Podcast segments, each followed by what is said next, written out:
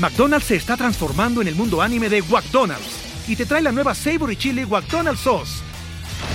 Los mejores sabores se unen en esta legendaria salsa para que tus 10-piece chicken wack papitas y Sprite se conviertan en un meal ultra poderoso.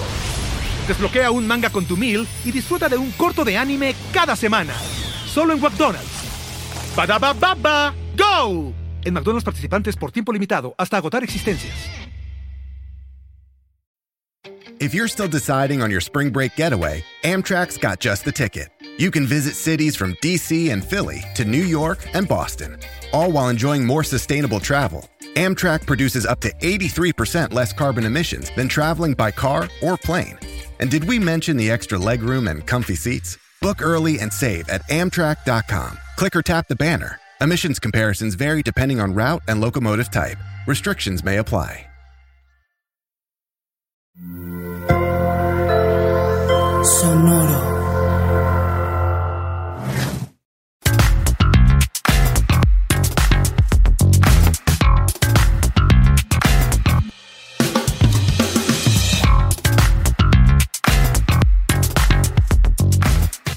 ¿Qué tal mis estimados herejes? Bienvenidos a Herejes el Podcast, un espacio para conocer y discutir tópicos históricos, científicos, filosóficos, de actualidad y cultura popular desde el pensamiento crítico y la evidencia disponible intentando siempre encontrar el humor y el punto medio. Les voy a presentar a mis coanfitriones, hermanos, amigos y abogados del diablo, empezando por Alejandro El Vasco Vázquez Aspelicueta. ¿Cómo estás? Y bueno, y hoy con un tema que eh, yo como oyente de herejes, cuando lo trataron una parte, hoy vamos a tratar otra, eh, me quedé con muchas ganas de saber más, así que me gusta, me gustó estudiarlo y me gusta que lo podamos transmitir hoy. De acuerdo. Bueno, pues para continuar, déjame te presento mi amado Vasqui, al don gato de este callejón llamado Herejes el Podcast, Alejandro el Corsario Durán Eraña. ¿Qué pasó? Siento como que va a empezar la rola de Big Brother cuando se sale un güey así. Que nos vamos se mantener. ya no, no, hay que cantarla para que no nos cobren derechos o algo. No, no, no. Eso es Alejandro Lerner. No puedo creer que conozcan esa canción horrible allá, todo a pulmón se llama. Sí, sí, sí. Nicho, Hinojosa, Nicho Hinojosa cantaba el cover para Big Brother. Pero es que se mezcla aquí una canción horrible con un programa horrible, güey. Entonces, sí, se hace como un. Y el programa de hoy es muy horrible también. Entonces, como que todo está, Doc. Quiero Quiero decir que es la mejor presentación que hizo Durán en su historia en casi 100 episodios de herejes, 6 de Podimo. El otro día Sil vio, vio la del último episodio que se estrenó y me decía, ¿cómo puede ser que después de tantos episodios no sepa hacer la, su, propia presentación? Y hoy quiero felicitarte. Dijiste como 14 palabras que no eran vamos a empezar el, tema. Ni les voy a presentar. O, hoy tenemos un invitado y no sé qué. Pero tengo, Una, tengo una razón de eso, güey. Por la cual hago eso. Tú siempre te avientas como una hora de intro y ya no quiero comerme más tiempo. Nada más es, ya vamos a darle. Mentira, mentira, mentira. Ve, hasta te metes en mi intro.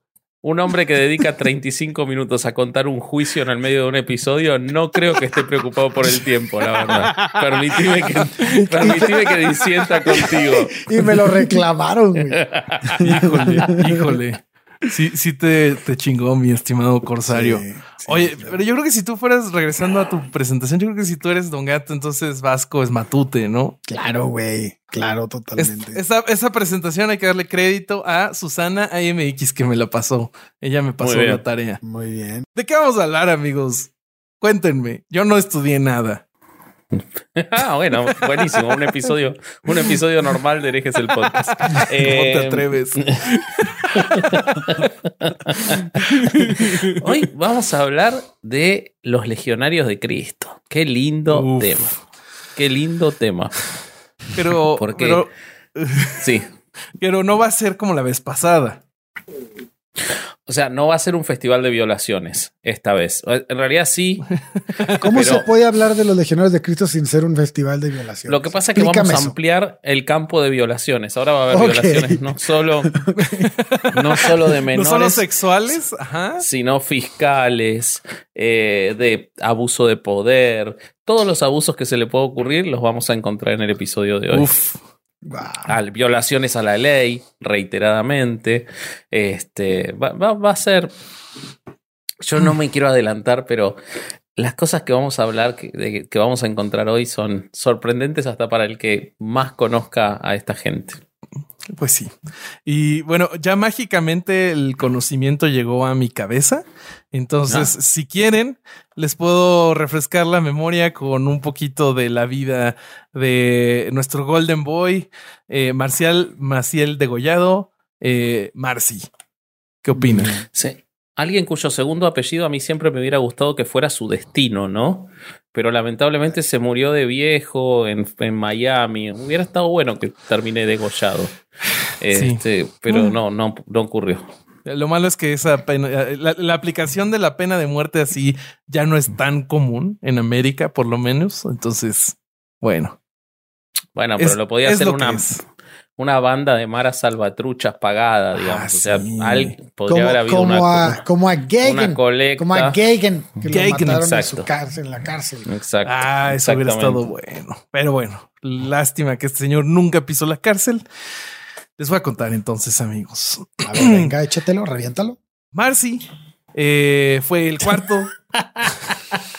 que- Querías que compita con Norby, ¿no? Sí, sí, justo Marcy. así lo pensé. No, Sí, así, sí, un me- violador ya te, asqueroso. cono- ya te conozco, Roberto. Un violador asqueroso no puede tener un nombre de persona normal. Entonces lo, bau- lo rebautizo como Marcy. Está bien, Entonces, perfecto. Marcy. Yo eh, a Marcy lo imagino amigo de Leslie Bobby, que lo tuvimos en el episodio pasado. Leslie Bobby. Leslie Bobby. Bobby, eh, pero era Bobby, no Bobby. Sí. Sí, sí, sí, sí. Mi alter ego. Pero bueno, ahora sí les cuento. Eh, Marcy fue el cuarto de los 11 hijos de Francisco Maciel y Maura Degollado Guizar. Eh, ella fue hermana del general cristero Jesús Degollado Guizar. Y eh, por allá de, en el 1927, cuando llega la, los alzamientos cristeros a Cotija, eh, se ven forzados a trasladarse a Zamora, Michoacán. En 1936, con 15 años, eh, se traslada él a Ciudad de México para comenzar su formación como sacerdote con su tío abuelo Rafael Guizar y Valencia, que él era obispo de Veracruz, pero estaba en una situación chistosa porque por la rebelión cristera, eh, el obispado de Veracruz, pues no estaba en Veracruz, estaba en Ciudad de México y el seminario operaba de forma clandestina.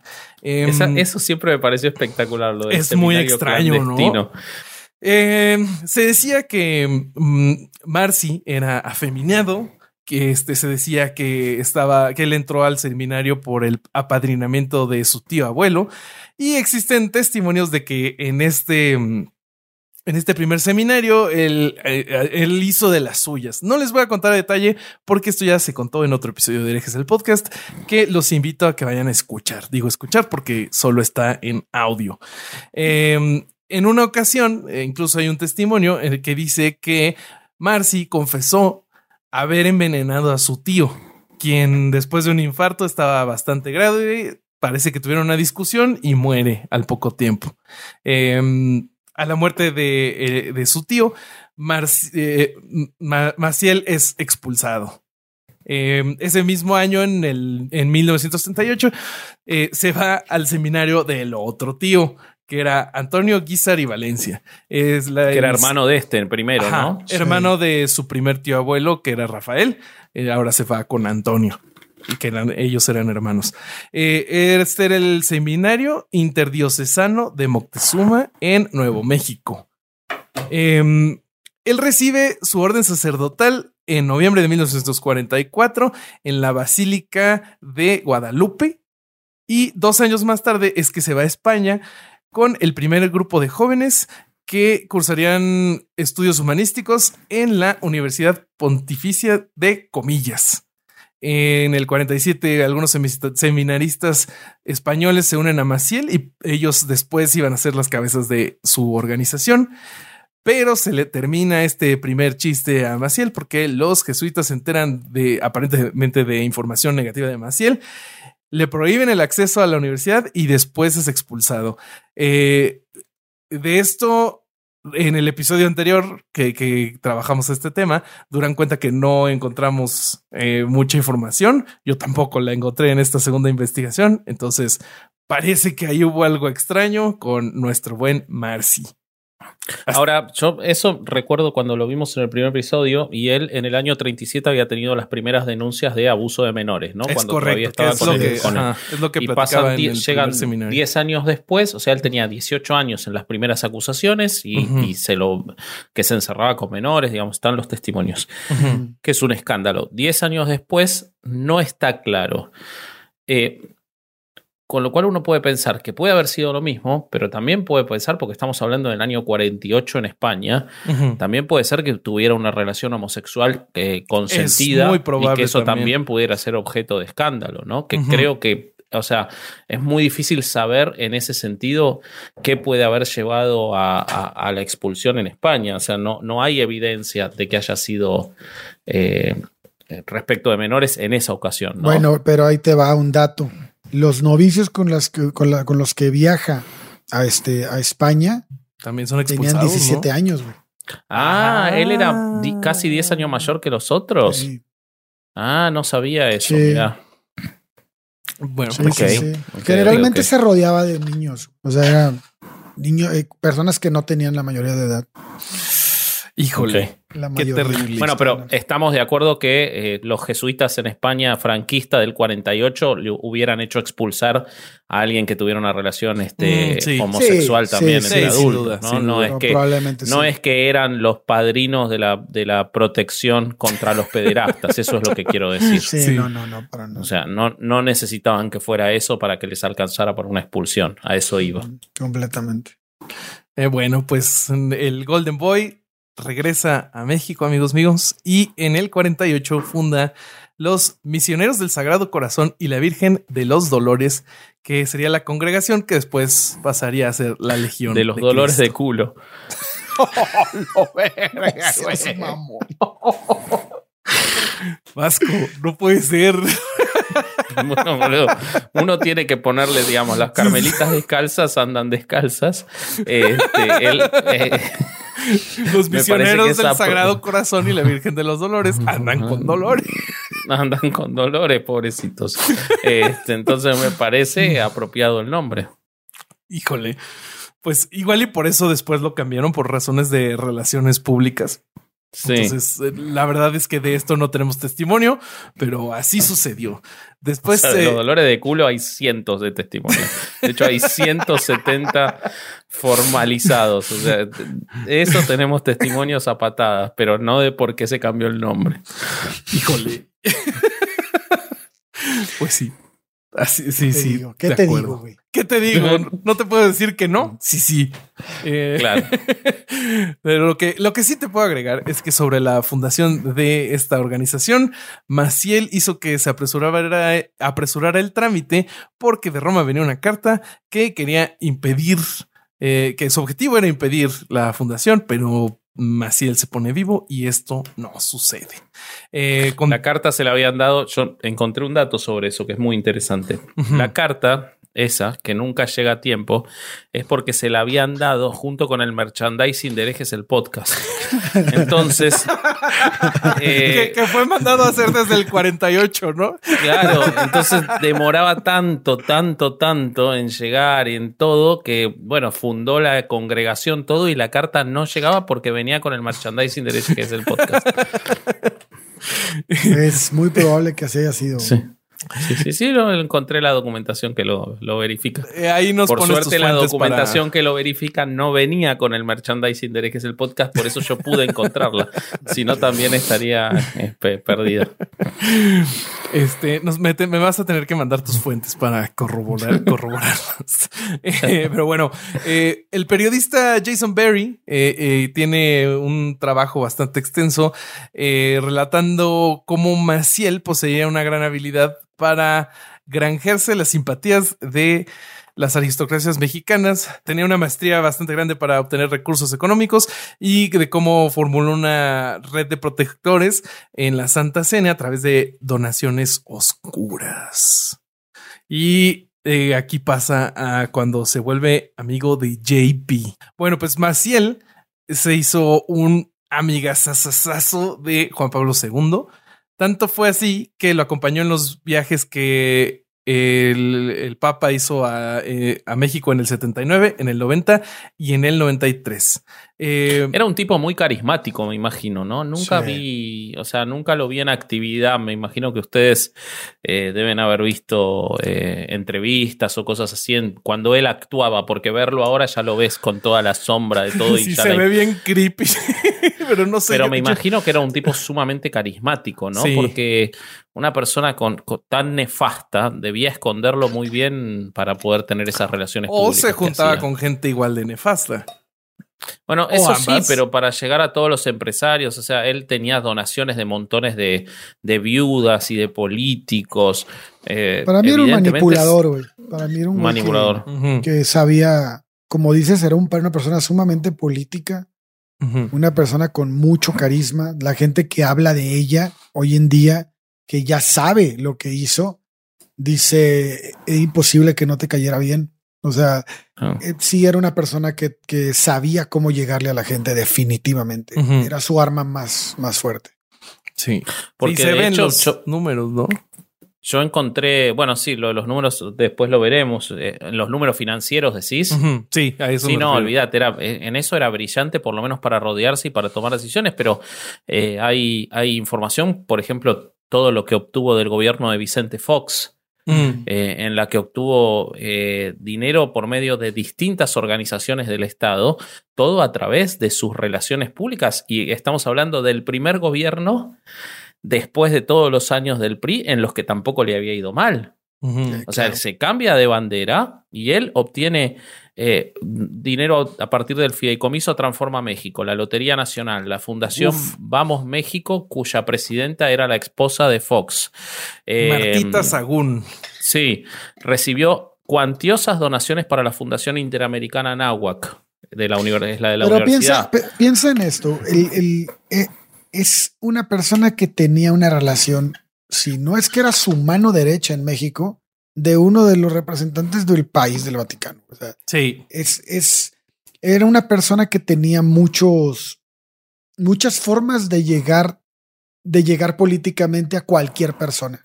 O sea, es, entonces, ¿Sabes dónde que... se ve eso, güey? De qué tan cercano era el Papa. O sea, además de, de, todo lo que ahorita les voy a seguir contando que hizo el Papa este, por Maciel, se nota en cómo Norby Norberto Rivera lo defendió cuando salieron las acusaciones. Ah, sí, o sea, claro. Norberto Rivera dijo que eran inventos, que era una campaña de desprestigio que iba dirigida contra Juan Pablo II. O sea, Norby eh, lo defendió a capa y espada hasta el último, hasta el último momento.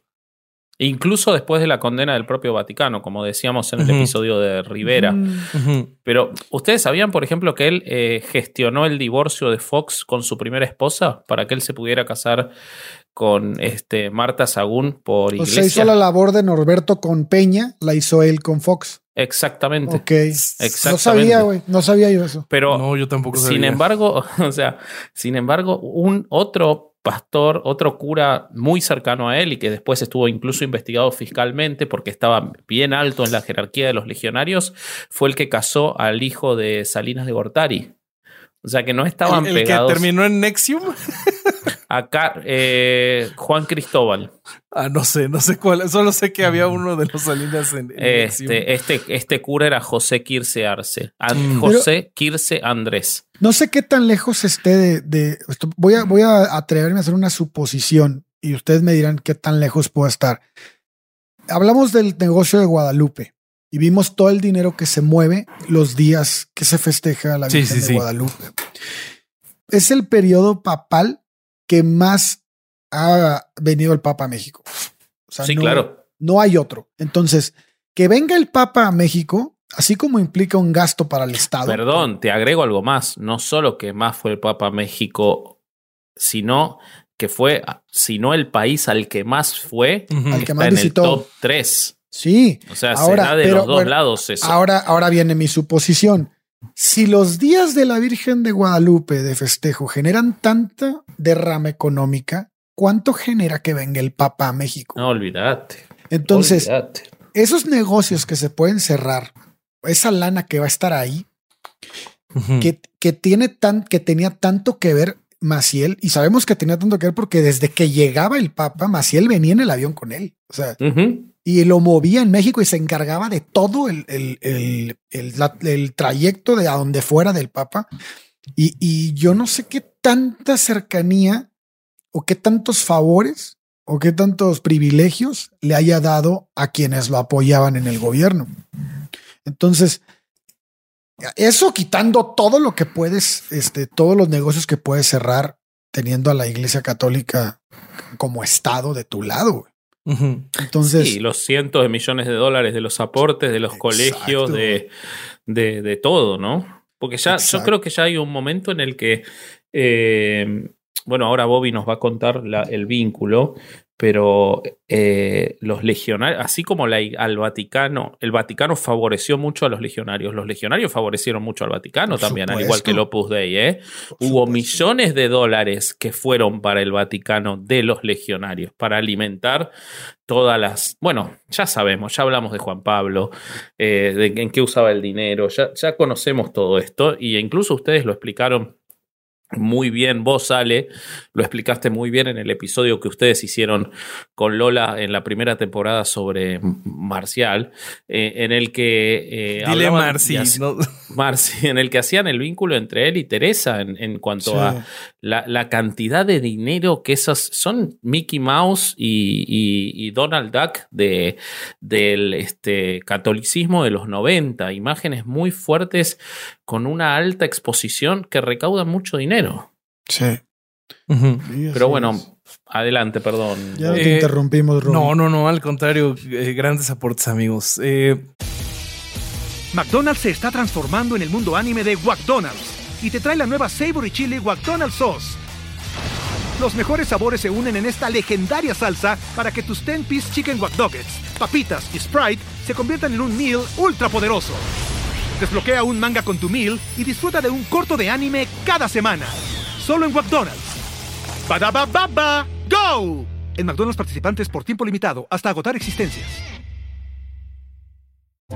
First, the bad news. SAP Business AI won't help you generate cubist versions of your family's holiday photos. But it will help you understand which supplier is best to help you roll out your plant based packaging in Southeast Asia, or identify the training your junior project manager needs to rise up the ranks and automate repetitive tasks while you focus on big innovations. So you can be ready for the next opportunity. Revolutionary technology, real world results. That's SAP Business AI. Durante el papado de Juan Pablo II, eh, les venía yo comentando, eh, eh, Marcial Maciel fue parte de diferentes grupos de trabajo eclesial. La lista es bastante larga, entonces no se las voy a leer. el 3 de enero de 1991, la Legión de Cristo y el movimiento laico Regnum Christi, que también era de Marcial Maciel, celebraron 50 años de existencia. Eh, ese día, Juan Pablo II ordenó 60 nuevos sacerdotes legionarios en la Basílica de San Pedro, o sea, en el mero Vaticano, donde este, en el, en el escenario central y por el mismo. ¿En qué año fue eso? Esto fue el 3 de enero de 1991. Ok. Luego, no estaba chequeando si no era porque no es por menospreciar la importancia de, de, San Pedro, pero si era unos años después, Juan Pablo no se podía mover más. Entonces supongo que lo sacaban de la cama así lo llevaban. lo llevaban, le ponían unos Yo tengo la teoría de que Juan Pablo II estuvo muerto seis meses antes de que se dieran cuenta. sí, sí, como que en los últimos años hablaba sin mover la boca, ¿no? no mames. Un destino que alegró a todos. O sea, a mí me, me dio mucha alegría que haya terminado así de, de, babeándose. Pedazo de hijo de puta. Saludos al amigo taxista que no le gustan las malas palabras. Este, bueno, en, el, siguiente año, que en 1992, eh, la Legión de, de Cristo eh, inicia su segundo capítulo general ordinario. Dos días después, tanto los legionarios como los miembros de Regnum Christi recibieron el anuncio oficial de la reelección de Marcy como superior general de la congregación y del movimiento Regnum Christi. El 18 Qué bien, porque dicen que fue una elección muy peleada. Fue una elección sí, no, democrática. parejísimo. Este, Fue se 50% presentaron más uno. varios candidatos, sí. Este, pero ganó él, ganó él en una, en una elección limpia porque se era por, por violados. Sí. Se contaba así. Entonces, bueno, no eran nada, votos, no tuvo. no eran votos. No, no, si no, hubiera no. sido por violados, no creo que hubiera sido tan pareja la elección. Bueno, quién sabe. No ¿Quién sé. sabe? Ya porque no cuando sé, lees, ya no sé. cuando vas leyendo toda la. eh, o sea, más allá del chiste y adelantándome un poco, eh, era una escuela, o es una escuela. Hay que ver cómo está ahora, pero realmente no parecen tan lejanas las últimas acusaciones. Es una escuela de violadores, porque realmente generaban un, un terreno para que haya otros que siguieran las mismas estructuras. Ale seguro va a hablar más en detalle de eso. Sí, sí, sí. Eh, bueno, terminando este periodo, el 18 de diciembre, eh, Juan Pablo II recibió en audiencia a los padres capitulares, o sea, de nuevo los legionarios ahí en, la Casa Grande. En noviembre del 94, eh, Maciel celebró sus 50 años sacerdotales y con motivo de este aniversario, Juan Pablo II le envió una carta de felicitación que fue leída durante la acción de gracias de la celebración eucarística y 10 años después recibió una carta similar. Em, adelantarnos un poquito a sus últimos años, em, en Roma, en enero de 2005, Maciel renuncia a la reelección de los padres capitulares. O sea, dijo, no puede ser que yo siga siendo tan popular, que siga ganando todas las elecciones. Entonces, pásenle, pásenle, voy a ceder el liderazgo. Y pues fue así. El segundo al mando pasa a ser el líder del movimiento.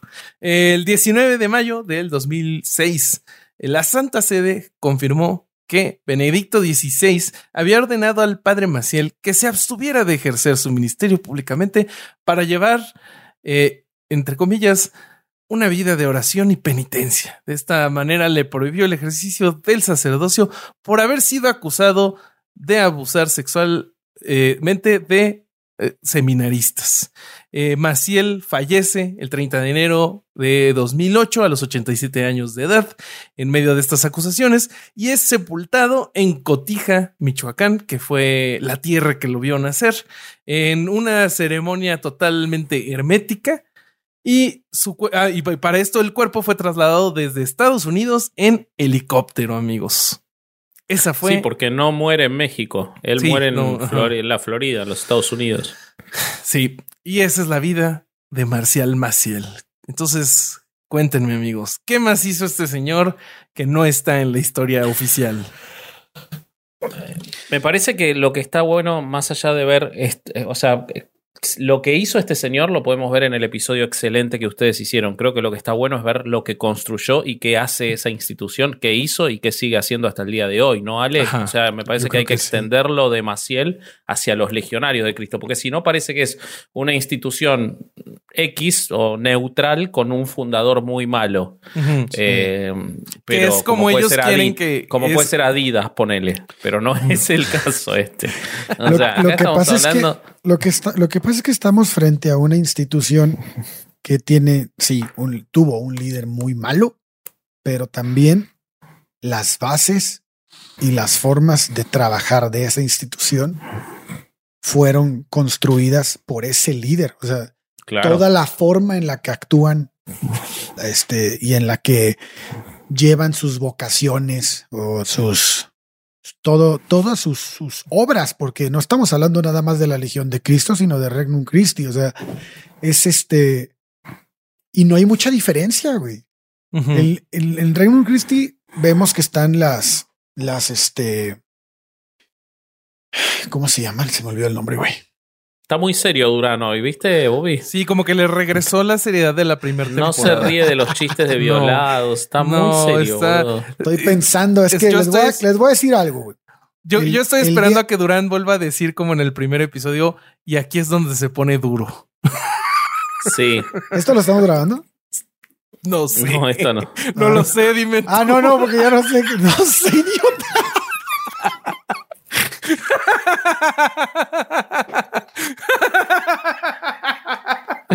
Bobby, vos tenés que saber si estamos grabando o no. No, no, pero lo quería dije. hacer chiste, güey. Lo dije porque chiste. ese chiste siempre hace reír a Durán. El no Ah, lo sé, sí, dime tú. Estúpida, güey. Porque imagina a Leslie ahí. Pinche chino. Oye, bueno. Este, vamos, este, no nada más abarca la, la, este, la Legión de Cristo, las legionarios de Cristo, sino también Regnum Christi, donde están las consagradas y todas estas personas que no necesariamente son sacerdotes ni hermanos y están dentro de la, de la obra, ¿no? Eh, fíjense que me voy a ir un poquito atrás y para este episodio en particular decidí no anotar nada. Leí varias cosas, pero empecé como a hacer memoria de todos los recuerdos que realmente no tengo tantos, pero creo que son suficientes para hablar de esto, de cuando yo estuve ahí en, en, en Santa María de la Montaña, Monterrey, el noviciado de los legionarios, y este, y las experiencias que tengo de cuando amigos míos pasaron a formar parte de sus filas y cómo regresaron, ¿no? Ok. Este, cuando, cuando yo tenía 14 años, estaba cursando el segundo año de secundaria, tal vez, creo. Y pues comenzaba esa inquietud, ¿no? Que ya mucha gente, pues los que nos escuchan saben, ¿no? Que estuve en un seminario y que a los 15 años me fui para Guadalajara. Antes de llegar a Guadalajara, fui a un retiro con los legionarios de Cristo a Santa María de la Montaña. Y bueno, pues yo tenía, ya, comenzaba mi inquietud por quererme ir a, ver qué onda con eso. En ese verano de 1996, si no me equivoco, eh, unos sacerdotes, güey, vestidos todos de negro, con un con la con el collarín blanco, llegaron a la escuela donde yo estaba. Y yo nunca habíamos visto eso. Siempre había sido una escuela pues, de monjas. No había, no llegaban sacerdotes ahí. Y ese año en particular nos llamó mucho la atención la, llegada de estas personas. Eran varios, estuvieron alrededor de 15 días. Luego regresaron, estuvieron casi un mes. Había una casa donde invitaban a los que quisieran ir a jugar fútbol. Siempre se movían en, en esferas altas, coches de lujo, casas en lugares pues de un estatus alto, económico alto. Y este, y bueno, muy buena onda, la verdad se portaban a toda madre, pues los padres jugaban fútbol con nosotros.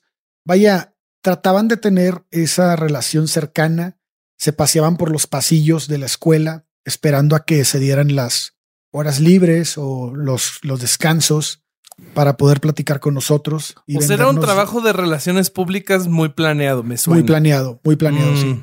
Este, eh, y entonces traían trípticos, traían imágenes del lugar a donde iban, al donde vivían, de Santa María de la Montaña, que bueno, si no lo conocen, es uno de los lugares más bonitos que he visto en mi vida, güey. O sea, es- la verdad es que las construcciones de estos güeyes es, algo impresionante. Eh, para cualquier niño que le guste el fútbol, que le guste la natación, que le guste ir de, excursión a las montañas, es un lugar increíble donde te, lo que te venden es eso, güey. Entonces, bueno, para no hacerte el cuento largo, nos decidimos ir unos 20, 25 niños a un fin de semana a Santa María de la Montaña. Llegamos. Meterse a la boca del cocodrilo a la vez. Sí, güey. Pero fíjate que en, en ese viaje en particular, en ese tipo de retiros, como funciona esta corporación o esta empresa o como le quieran llamar, Secta culera. secta, culera, culto, lo que sea, güey. Este tiene una forma muy particular de hacerlo a diferencia de otras congregaciones. Esta congregación lo que hace es que entras a su territorio y pierdes cualquier tipo de conexión con la gente que está externa ahí. No puedes hacer llamadas a tu casa. No puedes, este, obviamente, pues no, no había celulares en ese entonces. Supongo que ahorita no puedes usar el celular. No puedes mandar correos. No puedes escribir cartas físicas. Si escribes cartas físicas, son leídas por el padre que está cuidando este a- al sector que te tocó en el que te tocó estar, porque te dividen. Este, Pero esto es desde el, desde el retiro, güey. O sea, sí, desde el retiro. que- Desde solo que en el retiro no es tan estricto, pero ya, ya está pintado. O sea, ya te están marcando. Pero sí, supongo que, que, o sea, si, si no está tan estricto en los que van a este primer retiro, sí lo alcanzas a ver de los que seminaristas, ¿no? Lo alcanzas a ver en los apostólicos, exactamente. Entonces, este, están como tres o cuatro apostólicos metidos en tu grupo para que te, te cuenten qué tan padre está. Entonces te venden la idea de cómo está divertido y te tratan de convencer de quedarte. Entonces los días empiezan con un horario, tienes este, ciertas horas libres para platicar con tus amigos y todo, pero tienes horarios de, de lectura, de juego, de alberca, de excursión, de misa, de comida. Entonces, este, bueno, conforme, obviamente es mucho más light porque lo que quieren es que te quedes. Yo no me quedé, pero se quedó uno de mis mejores amigos. Y lo que él me pero, güey, antes, antes de que cuentes de tu amigo, ¿qué fue lo que a ti no te latió? Que le pisaron la cabeza a un amigo mío, un sacerdote, güey. Ah, cabrón. ¿Cómo? ¿Qué? sí, un amigo mío se salió de la fila que nos habían puesto y se estaba haciendo el chistoso y al padre se le hizo fácil. repetís? 14 eh, años, güey. Wow. Y al padre se le hizo fácil ponerlo en el piso y pisarle la cabeza para que no se moviera, güey. Qué bárbaro. Verga, güey, ¿cómo te ibas a saltar eso? No mames. Bueno, te lo iba a platicar en otro momento, güey, pero lo iba a platicar. No, hay, hay una cosa más cabrona, güey. Nosotros nos, eh, pues éramos un desmadre, güey. Toda la raza que iba era la raza más desmadrosa del salón, güey. Entonces, en la noche estábamos tirando un cagadero así en el cuarto. Almohada, guerra de almohadas y madre y media, güey. Y entonces, este, los sacerdotes, uno es un sacerdote, el padre Mario, me acuerdo, agarró a cuatro güeyes de ahí y los sacó y se los llevó, güey, en la noche. Uf. Porque estaban tirando desmadre, güey. Entonces yo no sabía que yo me quedé, verga, ¿dónde se los llevaron, güey? Entonces cuando regresan, les digo, venían llorando y les digo, ¿qué pasó, güey? Y me, me dicen, no, no pasó nada, güey. No nos dijo nada, nada más nos, se nos regañó. Pero porque lloras, güey. Es que si lloras ya no te regaña más. Me dijeron. Y yo, qué pedo, se me hizo tan raro, pero era un llanto y tenían miedo, güey. O sea, estaban como pues no mames, güey, se los llevaron en. Sí, sí, los habían amedrentado psicológicamente. Exactamente, güey. No sé a dónde los llevaron. En, un fin de semana. En un fin de semana. En 48 horas. Sí, güey. Entonces, este. Lo que necesito entender, es por qué un amigo tuyo se quiso quedar viendo todo eso mismo que vos habías visto. No tengo idea. No, pues no estaba en ese cuarto. Tal vez a él no le tocó ver eso. Ah, ok, ok, ok. No sé, eso me tocó a mí. Pero bueno, entonces ya yo regresé y dije, no mames, yo ni de pedo me quedo aquí, güey. Pero ni aunque me paguen, porque era, era demasiado sectario que aunque yo no sabía cómo funcionaba una secta, se sentía el control que no podías, tenías que pedir permiso casi que para respirar, güey. Entonces decía, no, güey, yo no estoy hecho para seguir este pinche control, no voy a, no voy a aguantar, cabrón. Entonces, no, no me quedé. Y entonces cuando regreso a Tampico, un amigo le toca irse, se decide ir un mes, porque era irte un fin de semana y si te gustaba, te ibas el verano completo.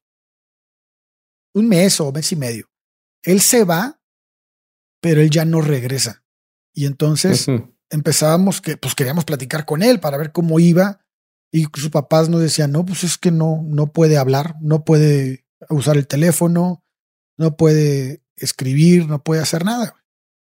Entonces pues yo decía, bueno, pues, o sea, sí, pero no mames. ¿Y cuándo va a venir? No, no puede venir. Así hasta, hasta que se acabe el mes y medio no puede venir a la casa.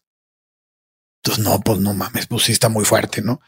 Y entonces, como al, no me acuerdo si fue a los dos meses, logra hablar con su papá. Su papá se va en chinga a Monterrey. Y cuando llega por él, encuentra a una persona completamente distinta. Encuentra una persona que no te mira a los ojos.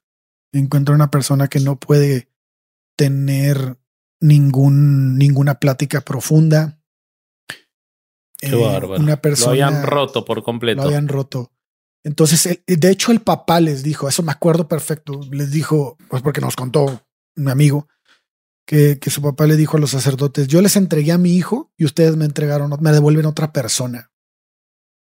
Cuando se lo llevó, eso fue lo que les dijo. Y tenían como no sé cuántas cartas que había mandado él que nunca las habían hecho llegar. Y este, porque él dijo, papá, yo escribí tantas cartas, entonces recuperaron todo eso. Entonces, lo que, lo que yo voy a tratar de transmitir en este episodio es la capa, y porque no nada más lo hacen los legionarios, el día que hable yo sobre lo que yo viví en el seminario, que lo voy a hacer en algún punto, este, van a ver que hay muchas similitudes. Pero lo que, voy es, los que misioneros del Espíritu Santo, ¿no? Que en teoría son como del Espíritu Santo. ¿no? Pues sí, sí, sí. Pero fíjense que leyendo el libro de Ave Negra de Elena Sada, de, que se, se, tiene un subtítulo que dice la historia de, un, de una mujer que sobrevivió al reino de Marcial Maciel. Ok. Ella estaba en Región Christi y, y ella en Estados Unidos. Creo que estaba en Washington. No, no me acuerdo muy bien, pero bueno, no importa. El chiste es que ella cuenta que tenían, por ejemplo, que no podían no usar, no podían usar otra cosa que no fuera un vestido que les daban. Tenían que usar mallas, tenían que usar un tipo de zapatos que les daban. Todo lo que usaban se los daban. No tenía nada, nada era de ellos. Este, tenían que despertar a cierta hora. Eh, tenían media hora para alistarse en la mañana. Tenían que usar siempre pantuflas, no podían andar descalzas. Eh, no podían usar ningún tipo de camisón que mostrara las piernas. Eh, seguían un, un, régimen muy, muy estricto, ¿no? impuesto por Maciel. Entonces ella cuenta que el día que se escapa, el día que dice, me tengo que ir de aquí porque si no me voy a morir, ella se sale en la madrugada, se cambia en un baño del lugar, de la, de la casa. Y pues ahora sí que a, hurtadillas en la oscuridad se le pela a las, a, las monjas, pero ella era la mera mera de, de captar gente a nivel mundial, güey. No manches. O sea, de vocaciones. imagínate que esa persona se, escape, güey. O sea, el impacto que tiene en, en, en esa, en, en, ese, en ese, en ese equipo, ¿no? porque dice que trabajaba en Nueva Zelanda, en Canadá, en Estados Unidos. me hace acordar mucho lo que estás contando a lo que cuenta, eh, que lo hablamos en Herejes en, su, en el episodio de Opus Dei sobre María del Carmen Tapia, que había llegado a ser hasta secretaria de escriba. Y, también termina así. Y bueno, y, también lo cuenta en un libro. me, me trae mucha similitud con ese caso. Es durísimo, güey, porque cuando Elena va contando que va saliendo de, de, la casa, todo el proceso que ella tiene desde que se levanta de la cama, pone los pies en el piso y dice, me voy a salir. Dice, yo rompo la primera regla cuando decido no ponerme las pantuflas. Cuando decido salir descalza, güey, ahí rompo la primera regla, pero no puedo ponérmelas porque me iban a cachar. Claro. Y dice, cuando voy saliendo, volteé a la pared y veo la imagen del padre Maciel y oigo su voz en mi cabeza. Y, y, la voz en mi, en mi cabeza dice, Elena, cuando una mujer cierra la puerta a su vocación religiosa o consagrada, carga de por vida el peso de los pecados de las almas que estaba destinada a salvar, porque omitió hacerlo por egoísta. Dios. Eso es lo que en su cabeza está, güey. Y dice que ella voltea la imagen y dice, hoy decido vivir y se va. Lo que es el adoctrinamiento, ¿no? No, es que está cabrón, güey. O sea, dice, todo el tiempo escuchaba la voz de Maciel diciéndome pero aparte de yo porque aparte era una relación cercana con Maciel. Pero aparte, qué impresionante las, la, y de vuelta, volvemos al tipo, ¿no? Y volvemos a la estructura que armó eh, cuasi militar, eh, de ahogamiento de la gente y todo, cuando era, o sea, hay evidencias bastante claras de que todo era una estructura para obtener dinero, poder eh, y para satisfacer sus deseos sexuales, de sus adicciones, su, su, su, locura, su, su, maldad. O sea, no había ni siquiera una convicción religiosa detrás de Maciel, pero la lograba transmitir en esta gente.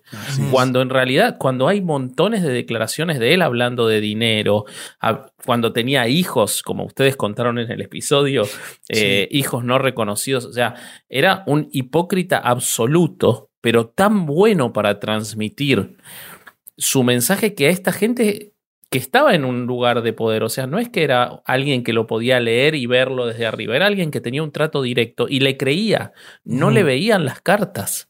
o sea, era un jugador de póker impresionante. Así es. Bueno, y creaba gente igual, ¿no? Porque lo que vos decís de tu amigo, cuando vos lees eh, todos los casos de eh, personas que fueron violadas por él, abusadas por él, y que después llegaron a cargos de poder en las escuelas, en los seminarios y todo, y repitieron los esquemas no solo de abuso, sino de, ejercicio de poder, te das cuenta que el tipo transmitía eh, su ideología muy fuertemente. Sí. Sí, totalmente. Pero es que no es solo que él la transmitía, sino que todo el sistema te hacía funcionar de esa manera, porque así fue. Esta persona a la que te estoy hablando, de Elena, de Elena Sada, tenía 18 años dentro de Reino Christi cuando decide irse. Qué 18 años dentro de, de este lugar, ah. güey. No 18 años de edad. O sea, ella se fue de chiquita y 80s y 90s lo vivió ahí. Dice que cuando se sale y cuando llega a la ciudad, que, que, que, que, este, que dice, le hablé a una amiga que casi la pierdo por, por, por estar en, este, en esta secta. Dice, ella me, me dio alojamiento y me, y me ayudó, pero yo no sabía ni cómo usar los pantalones, güey, ni cómo, cómo vestirme correcta, cómo se vestía la gente.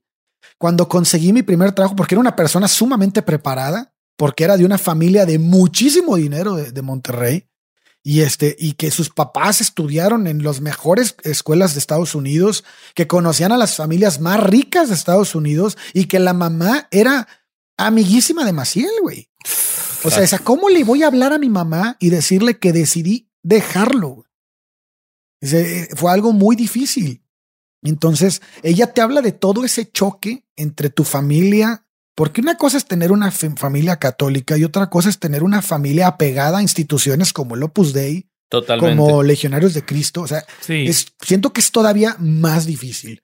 Entonces, y más cuando le has dedicado tu vida y todo el mundo cree que eres feliz, ¿no? En ese tipo de cosas y de repente decides darle la espalda y decir, güey, si no salgo de aquí. Ella dice, yo, yo mido, media, en ese entonces 1,66 y pesaba 40 kilos. O sea, me estaba muriendo. Me estaba, yo me veía las costillas. Yo no llegué aquí así, güey. no le decís si pasa la dieta, que Bobby y yo estaríamos. Estaría este, bueno. Si, no nos, manda un par de Si nos metemos a los legionarios de Cristo. Ah, vos decís que yo creo que engordamos. Vos sí, sí, sí, yo creo que sí, güey. Y entonces. A puro, niño, a puro niño envuelto. Perdón, eh, No. No, este, no. Entonces ella habla de cómo, cómo es el proceso este de, de volver a eh, comenzar a vivir, de rentar un departamento, de, de sufrir acosos sexuales en el trabajo y no saber cómo reaccionar. A diferencia de, sufrir acosos sexuales de unos sacerdotes, ¿no? ¿no? No, no, no, señala ella que haya sufrido acoso sexual, pero dice que lo que, lo que está cabrón es que ella no tenía forma de, no sabía cómo reaccionar ante ciertas circunstancias, no sabía cómo prevenir, prevenir, prevenirse de eso, porque ya, ¿cómo chingado? Yo no sabía leer a un hombre porque nunca lo había visto, güey. Nunca había interactuado con un hombre. Era, era, las consagradas son puras mujeres, güey. Entonces, mm. dice, cuando, cuando, cuando, un hombre te empieza a dar señales de que quiere, quiere algo contigo, tú no, y yo no sabía que, que eso significaba. Entonces llegaba un punto en el que tal vez parecía que estuviera accediendo a algo cuando simplemente no sabía qué carajos estaba pasando, güey. Y entonces todo eso se lo marca a cómo fue su educación, cómo fue su crecimiento, su adolescencia, y, creo que es bastante interesante. Y, Mande. Qué poco se diferencia eso cuando, eh, cuando los católicos se horrorizan de, de, otras sectas. Que, o sea, vos escuchás el sí. testimonio de L.C. Bardón en Los Testigos de Jehová y escuchas esto y no hay ninguna diferencia. Podrían ser intercambiables. O del padre ah. de, de Miscavige de la cienciología y es lo También. mismo.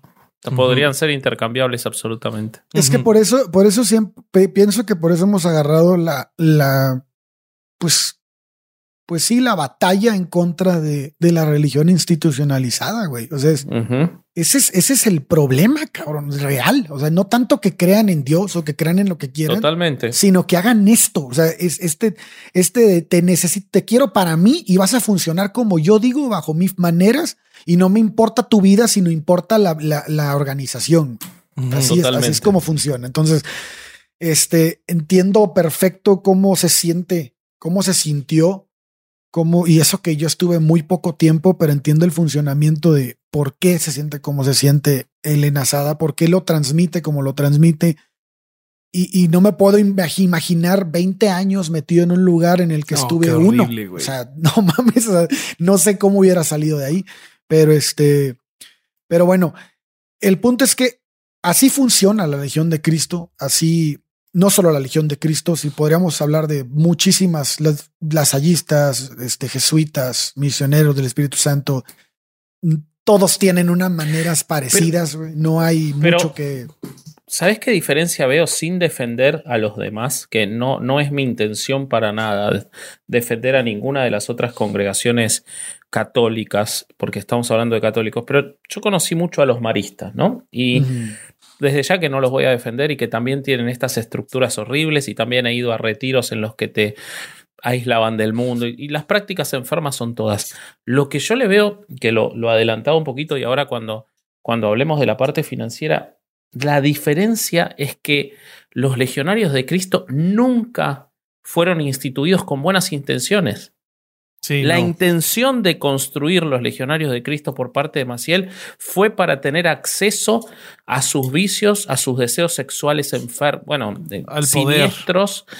al ejercicio del poder, eh, y todo parte desde ahí. Y lo hizo toda su vida sin ningún resquemor y sin ni siquiera casi ocultarlo.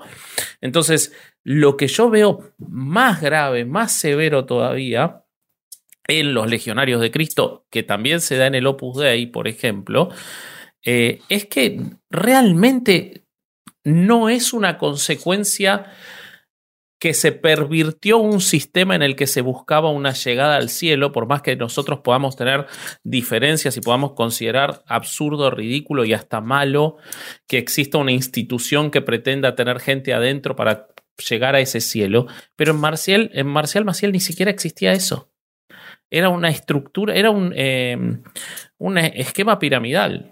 Uh -huh. eh, los de abuso sexual. Lo es. De abuso sexual y de abuso y de obtención de poder. Uh -huh. Eso Pero es lo ese, que ese yo veo sistema piramidal yo lo veo en todas las congregaciones. Y por ejemplo, ahorita mencionaste a los maristas. Sí, los maristas no tenían un Marcial Maciel tal vez como fundador, pero los maristas tienen un problema de, de pedraste en España durísimo. No, pero pero yo, pero bueno, es que me estás dando la razón en lo que yo te planteo.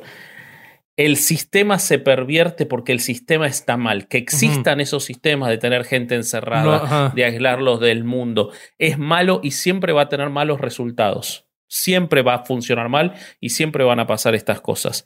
Pero cuando Champagnat lo funda, no tiene la idea de voy a hacer esto para poder cogerme seminaristas.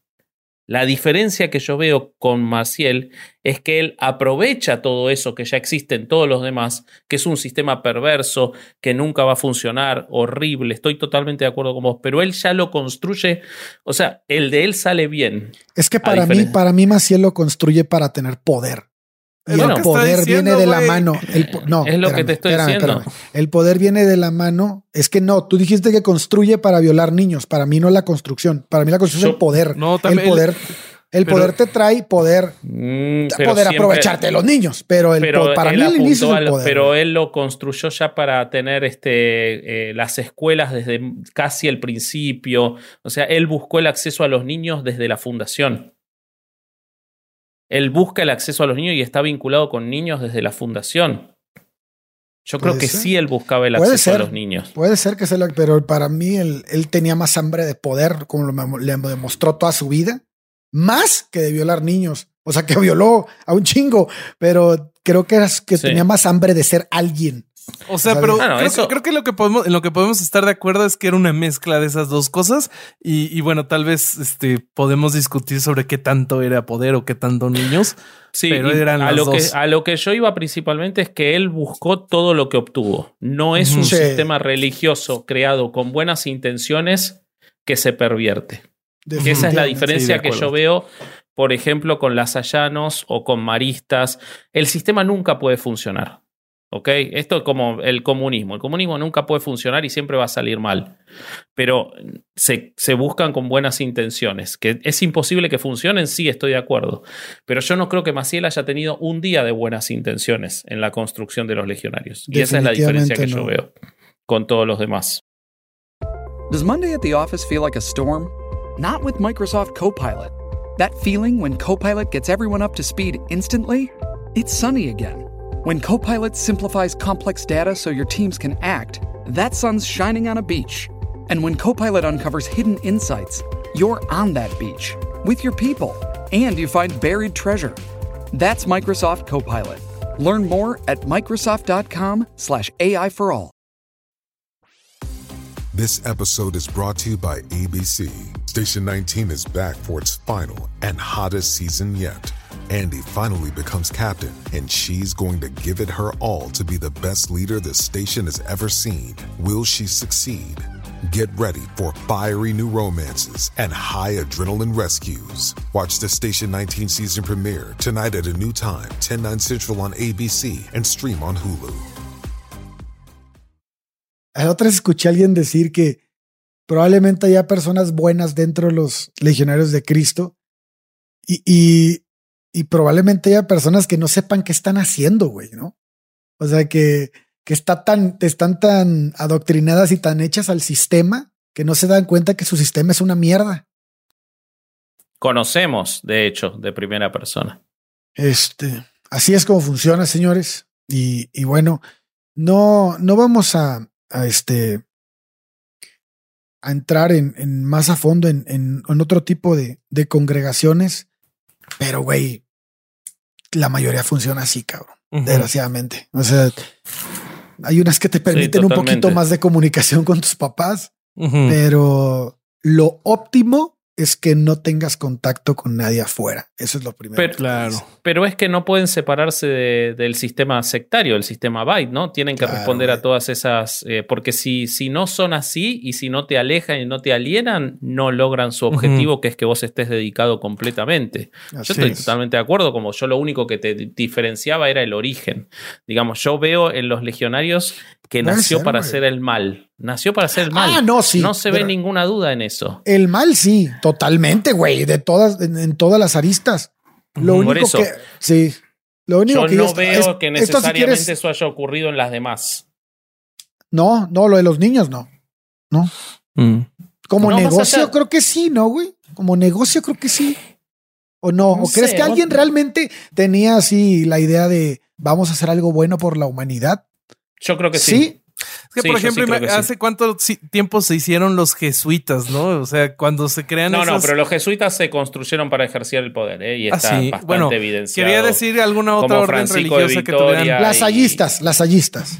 Las Ok. alli- los, que, los que se Las sayistas son parecidos a los maristas, ¿no? Exactamente. En Francia hubo movimientos que buscaron la educación en lugares del campo francés que había mucho analfabetismo y mucha ignorancia, como son los maristas o los lasallistas y algunos otros más. Esos tuvieron una intención que obviamente se pervierte porque es un sistema que no puede funcionar. Tener gente encerrada, tener gente adoctrinada. A tu merced, güey. O sea, es- a tu merced, sometida, eliminándole el deseo sexual como si fuera pecaminoso, no puede salir bien. Yo no estoy diciendo que haya alguna que sea buena. Todas son nefastas. Lo que digo es que esta tiene el agregado de que se construyó ya desde el día uno para hacer el mal, porque el que lo construyó era un eh, villano de película de James Bond. Psicópata total. Exactamente. Sí, sí, definitivamente, eso sí, definitivamente. No, no sé, te digo, ay, me cuesta mucho trabajo, pero Sí, probablemente sí, cabrón. O sea, tener, aceptar que una persona haya hecho toda esta institución para tener al alcance niños, se me hace. Pero pensá que en mí tenía, que sí, 10 cabrón. tenía, tenía 18 años y ya tuvo la primera acusación. Y se supone que mató al tío, 18 años. No, y se supone que antes de esa tuvo otra, güey. Bueno, por Ah, eso. sí. Y Sí, 10 güey. años después vuelve a hacer lo mismo en España. Y ahí construye la congregación. Y llegan a, llegan a México y lo primero que hace es una escuela. Y tiene acceso a niños. Es muy difícil pensar que no lo tenía en la mente cuando evidentemente era un pedófilo desde los 18 años. Es muy difícil pensar que no lo tuviera en su mente como un objetivo. Porque si, hace- él hubiera, si él hubiera querido combatir esa, eh, ese apetito perverso, lo que hubiera hecho era jamás fundar escuelas. Era fundar eh, monasterio de clausura para nunca estar él en acceso a un chico para poder O alejarse de asilos de eso ancianos. y construir poder desde otro lado. Es que necesitas las escuelas para captar gente a huevo. Pero fíjate cómo eh, el Opus Dei no lo hizo en un inicio desde las escuelas Pero y logró Dei- el mismo poder. Sí, pero bueno, es que yo veo, veo más grande la Legión, ¿no? En México sí, en el resto del mundo el Opus. Dei es, es Ah, sí, grande. es más grande que la Sí, Legión en el resto del mundo. Sí, sí, sí, mucho más grande. Bueno, y este, y bueno, todo este, este poder que ejercen frente a las personas que, que, que, se, que, que les dan sus vidas prácticamente, lo vemos también reflejado desde otros puntos, ¿no, Vasco? Sí, bueno, yo eh, la verdad que a mí me tocó una parte un poquito más entretenida que la de ustedes, porque yo les voy a contar los negocios y cómo han transformado todo ese abuso de poder sobre seres humanos en una estructura en la cual a partir de el engaño que les permitió crear escuelas y universidades y la cercanía al poder de turno eclesiástico y político los hizo multimillonarios y principalmente a Maciel. Y también los hizo por suerte, aunque lamentablemente, como todo en la justicia latinoamericana, muy lento, pero los hizo ser puestos en la mira de las autoridades. Entonces, para empezar voy a retomar un momento que, que contó Bobby, que fue esa reunión en 1992, el 16 de diciembre de 1992, cuando eh, se reúnen con Juan Pablo II para la, eh, la renovación de su, la, la, autoridad suprema en los legionarios de Cristo de Marcial Maciel. Resulta que, de acuerdo a lo que cuenta eh, Raúl Olmos, un autor que dedicó mucho a la investigación respecto de las cuestiones financieras de los legionarios de Cristo, ese día hubo una reunión en la puerta de las habitaciones de Marcial Maciel eh, en Roma, cuando estaban por, por reunirse eh, con, con Juan Pablo II, en la que ocurrió esta conversación. Agitando su dedo índice, Marcial Maciel Degollado ordenó al recién electo vicario general de los Legionarios de Cristo, le dijo, ya saben, solo inversiones AAA. Nuestro padre, Oh. las inversiones AAA son muy seguras, pero rinden poco, le dijo José Blum Pérez, que era el administrador general de la Legión. Salvo las inversiones AAA en armas y pornografía, respondió Socarrón Maciel. La ocurrencia de su patriarca arrancó espontáneas carcajadas de quienes se encontraban reunidos en Roma y él reiteró, ya saben, solo inversiones AAA, en una orden dirigida al padre Blum y a Luis Garza Medina, de quien vamos a hablar varias veces, el cerebro financiero de la Legión, quien este, ha tenido varias, varias acusaciones, no solo eh, respecto de sus manejos financieros, sino de abusos sexuales sobre su cabeza, y que era en ese momento la persona, el administrador general, la persona más importante en cuanto a las cuestiones financieras. Bueno, ellos se reúnen, él le da esa indicación, después tienen la reunión con Juan Pablo II en la que lo reeligen como superior general y esto no era un chiste. Las inversiones de Maciel y de los legionarios de Cristo, no de Maciel, de los legionarios de Cristo, en, entre otras cosas, pornografía y armas son absolutamente reales. Eh, vamos, a, vamos a revisar, por ejemplo, algunas de las inversiones que ellos tenían. De acuerdo con la investigación de Al Olmos, los legionarios de Cristo son una de las congregaciones más acaudaladas de México. Los ingresos de la organización provienen de sus centros educativos, que tienen presencia en 16 países, pero también de, como decíamos, producción de armas, drogas, o sea que no todas se las tomaba Maciel, que era tremendo adicto, pero además las vendían. Anticonceptivos, recordemos las cosas que ha dicho eh, los legionarios de Cristo respecto de los anticonceptivos y respecto del aborto, y cómo, por ejemplo, recibía mucho dinero de este, las, eh, las, agrupaciones contra el aborto, los legionarios de Cristo, pero él, sin embargo, trabajaba en anticonceptivos y pornografía. Las empresas de armas Textron y Honeywell están en el portafolio de negocios de los legionarios de Cristo. Ambas son proveedoras del ejército estadounidense, entre otros en los bombardeos en Irak y Yugoslavia.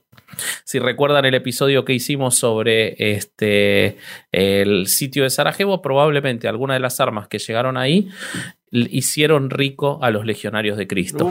También son dueños en parte de la empresa eh, Private de producciones pornográficas que tiene eh, este, divisiones como Porno Chic, Gang Bang Audition, Fuck VIP y Anal Romance y que tiene una tiene una sección, yo me, yo me tomé el trabajo específico de buscar, por primera vez en mi vida entré en una, en una eh, página, un sitio web de pornografía. Eres, eres, un genio por haber recopilado la lista de género. Pero escuchen esto porque me parece brillante. Una de las eh, líneas de más vistas, con por ejemplo 1.8 millones de vistas en Xvideos, 893 mil vistas en Xvideos, 4.1 millón de vistas en Xvideos, es una línea en la cual mujeres van a un confesionario a confesarse y terminan teniendo sexo con sacerdotes. Esa línea que produce la empresa de la cual, entre otros, son titulares los legionarios de Cristo, se llama. Sí, ya la estoy este, revisando, sí, efectivamente. Confession, Confession Files. Y los títulos son, por ejemplo, La rubia Jessie Kay se pone pegajosa en la confesión. Satin Park se limpia con la gran polla del sacerdote. O la MILF Rebecca Moore es follada por el sacerdote en I Confess. Entonces, tenemos, recapitulemos, todas esas este, producciones han enriquecido aún más a eh, los legionarios de Cristo. Pero esos no son sus únicos negocios. En un artículo titulado La mafia financiera de los legionarios de Cristo, eh, Raúl Olmos nos cuenta, entre otras cosas, que la secrecía que envuelve las finanzas legionarias ha impedido conocer el tamaño del poder económico de la orden, pero no se esperaban los Panama Papers, que dieron buena señal de todo porque estaban recontra metidos ahí. Entonces, documentos internos de la Legión e informes oficiales dan forma de esta nube difusa. Las escuelas, fundaciones inmobiliarias y empresas surgidas al cobijo de los legionarios reciben en México 8 mil millones de pesos anuales, es decir, unos 600 millones de dólares.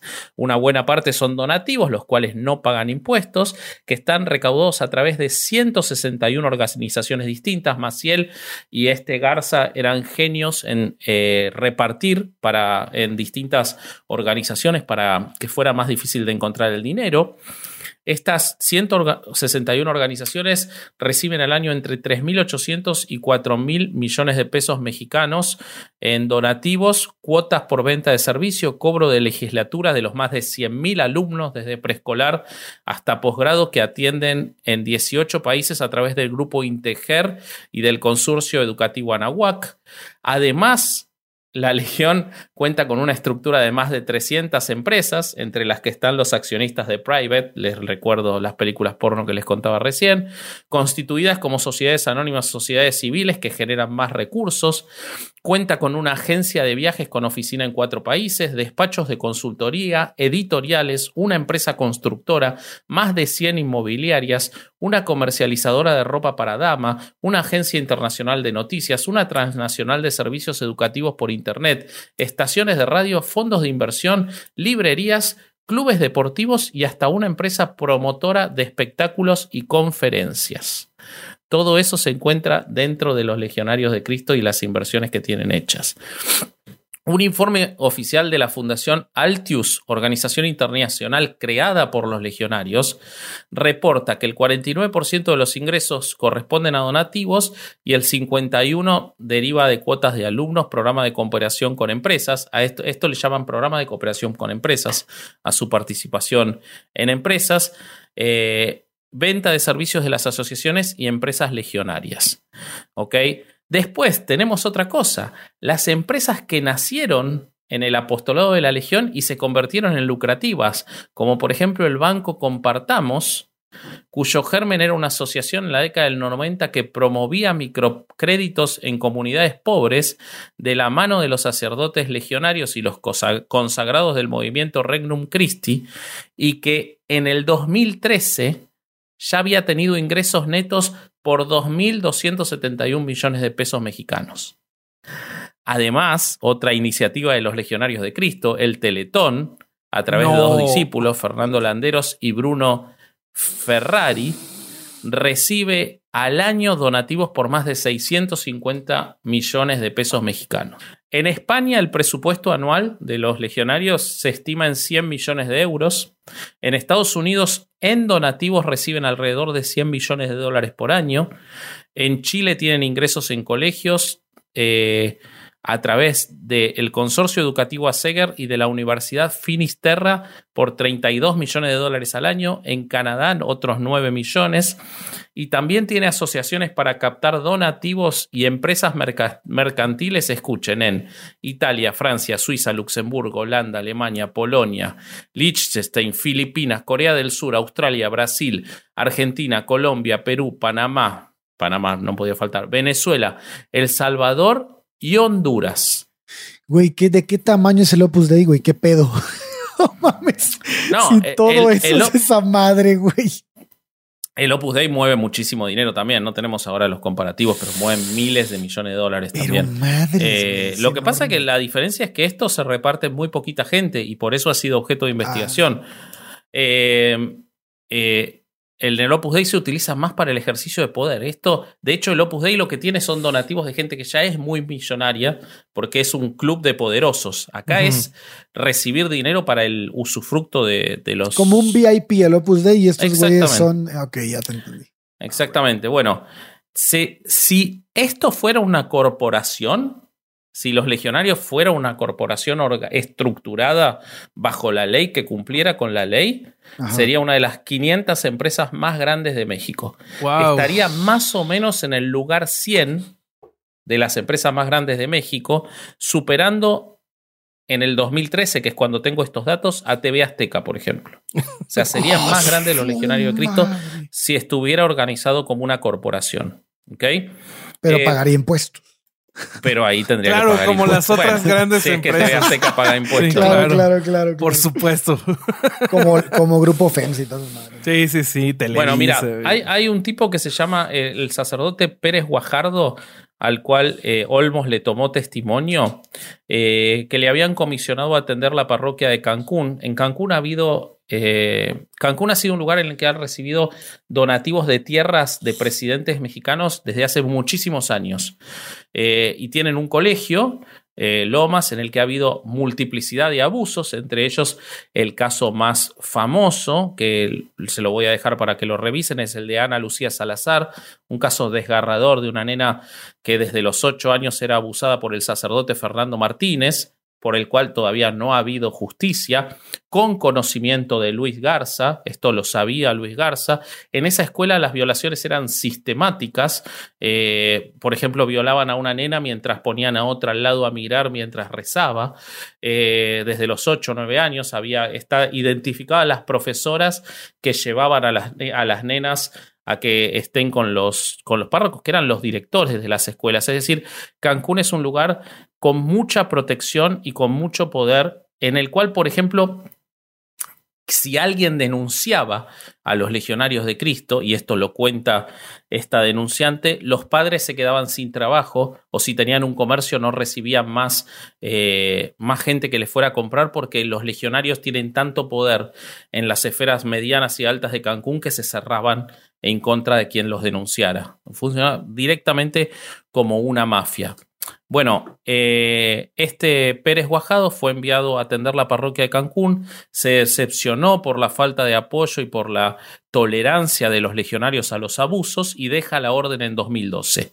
Y él cuenta esto. Le preguntan, ¿a dónde van a dar los donativos que reciben los legionarios de Cristo? Le pregunta Olmos. Y él dice, la legión funciona como un corporativo que al principio incluso se llamaba Horizons Inc., que cotiza en la bolsa de valores y vende acciones. Los capos legionarios, que esto es lo que te digo de la diferencia, Ale, de cómo viven como ricos. Los capos legionarios viven como Maciel, con hoteles, vehículos y trajes de lujo. Son ejecutivos y tienen en su equipo laicos bien pagados, como los del grupo Integer, la Fundación México Unido y la Fundación Altius. Le preguntan luego, ¿saben si la Legión existe o existió algún mecanismo para auxiliar a las empresas a evadir impuestos vía donativo? Y él contesta, la Legión ha servido para lavar dinero de empresas y de dictaduras como la de Pinochet. Los que tienen dinero donan a la Legión, que envía el dinero al Banco Vaticano, de ahí pasa el dinero a Suiza o a Liechtenstein. Con el príncipe de Liechtenstein se han armado varios proyectos bancarios. La Legión tiene varias asociaciones civiles e instituciones de asistencia privada que pueden dar recibos deducibles de impuestos. Esto es como un altar eh, eh, de, ¿cómo se llama? De Troya, pero ampliado. Un palmar de Troya ampliado por miles. Sí. Ok, otro negocio es la mega misión de Semana Santa, realizada por Juventud y Familia Misionera. Según datos oficiales, participan 10.000 personas y cada una paga una inscripción de 1.000 pesos.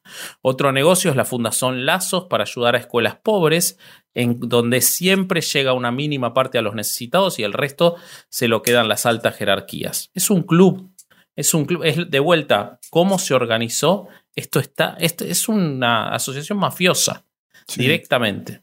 Eh, la administración, el sistema de administración es centralizado, todo, todo lo que entra va a Roma y de ahí se, se distribuye conforme a presupuestos consolidados. Eh, las dice, le preguntan, ¿algo se destina a obras sociales? Y él contesta, las obras sociales son negocios.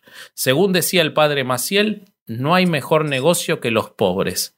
Que este podría ser el título del episodio, ¿no? Legionarios de Cristo, no hay mejor negocio que los pobres. Prueba de que no hay acción social de los legionarios es la prematura de Cancún Chetumal. En 1970 el Papa Pablo VI encomendó a los legionarios el territorio de Quintana Roo.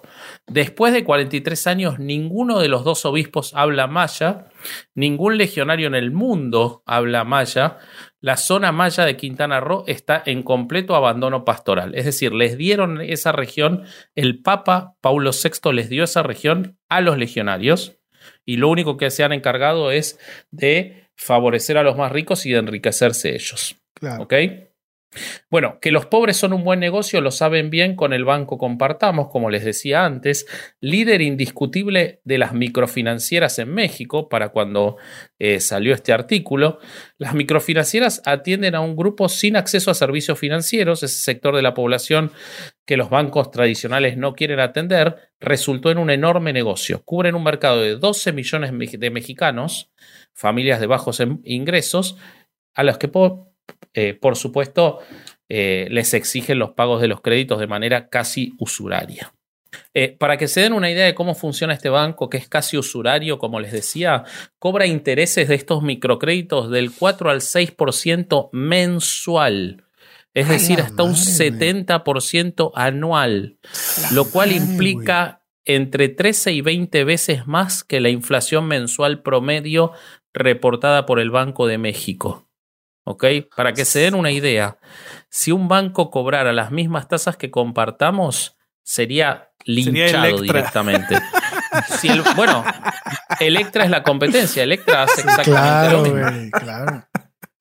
Hace exactamente lo mismo. Exactamente lo mismo. Y bueno, eh, finalmente eh, les, quería, eh, les, quería, comentar que en el año 2020 la unidad de inteligencia financiera de la Secretaría de, de, Hacienda empezó a indagar a los legionarios de Cristo por al menos dos posibles delitos. Todo esto gracias a, en parte, a la investigación de Raúl Olmos, eh, anunció, como les decía al principio de 2020, que investigaba los recursos financieros de los legionarios, eh, que las averiguaciones estaban ligadas con evasión de impuestos y lavado de dinero. Santiago Nieto, titular de la UIF, aseguró que había un tema relacionado con los legionarios de Cristo que estaba en proceso de investigación. Olmos, eh, en una entrevista, le preguntan por qué si ya había información sobre las irregularidades financieras de los legionarios, el gobierno, ningún gobierno hasta ahora había investigado y él contesta, porque en México eran aliados de la clase política del país. Entonces nunca se hubiera abierto una investigación contra ellos porque era como darse un balazo en los pies durante años, durante décadas, fueron los que auspiciaron las actividades de la congregación, es decir, los políticos. Acá habla lo que les contaba de Vicente Fox, lo que les contaba de Salinas, eh, y todos los negocios que les conté y que están fijados y que están demostrados. Otro muy interesante que se me había pasado es que tiene mucho dinero invertido en Johnson y Johnson y Pfizer. Así que este año le debe haber ido bárbaro a los legionarios con las vacunas. Pero en uno de los negocios que están muy invertidos es en la píldora Cytotec o Cytotec, que si no saben qué es, es una de las marcas comerciales del misoprostol, no. la píldora del día después para realizar abortos. Eh, claramente los intereses religiosos y los intereses económicos de los legionarios de Cristo van por lados distintos. Y bueno, sí, totalmente. Hay muchísima información más, pero los, los invito a, buscar los libros y las investigaciones de, de Olmos, que realmente dan muchos detalles y es apabullante el dinero que manejan eh, y que uno puede ver que es eh, sin duda uno de los intereses reales, lo era de Maciel y lo sigue siendo de todos los que están. Sí, de sus sucesores. No, pues sí, totalmente. Y qué porquería. estuvo horrible. Porquería de mierda. Estuvo horrible. Durán este, estuvo enojado todo el capítulo. Sí, cabrón. ya volvió al corsario que yo conozco. Lleva la chingada. Hace mucho que no estaba enojado en un episodio. Sí. Es que, ay, verga, güey. Ya no, es que es, lo más gacho es que ya ni siquiera, ya ni siquiera tengo un speech, güey. Ya, así como de ya, ganas de madrear a alguien, güey. No, no mames, no puede ser posible, güey. Y luego, y, chingo de gente que apoya estas madres, qué pedo. O sea, sí. Y bueno, es muy difícil y ya lo vimos en muchísimos episodios cuando ya invertiste espiritualmente tanto en algo, separarte y, lo van a defender. Y lana. Totalmente. Y además está el tema de la educación, porque según yo entiendo, no son malas instituciones educativas eh, las universidades, por ejemplo. No, son. Tampoco las escuelas primarias y secundarias. El irlandés en Monterrey es una escuela buena. El Highlands tienen. Sí. Este, pero fíjate, Maciel tenía tanta capacidad para vender y para meterle en la cabeza a la gente su idea que vendía terrenos en el cielo, güey. Claro. Ese güey vendía terrenos en el cielo. O sea, no mames. Madres, güey. Bueno. Pero bueno. Nos vamos. Vámonos a la chingada. Estimada, estimada audiencia, revisen en lo que creen. Y este, pues muchas gracias por acompañarnos en este viaje.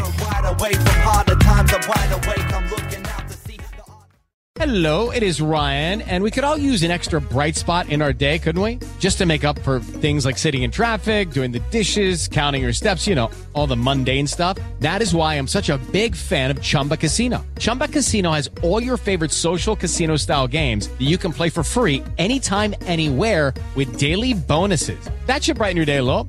Actually, a lot. So sign up now at chumbacasino.com. That's ChumbaCasino.com. No purchase necessary. VGW. Void were prohibited by law. See terms and conditions. 18 plus.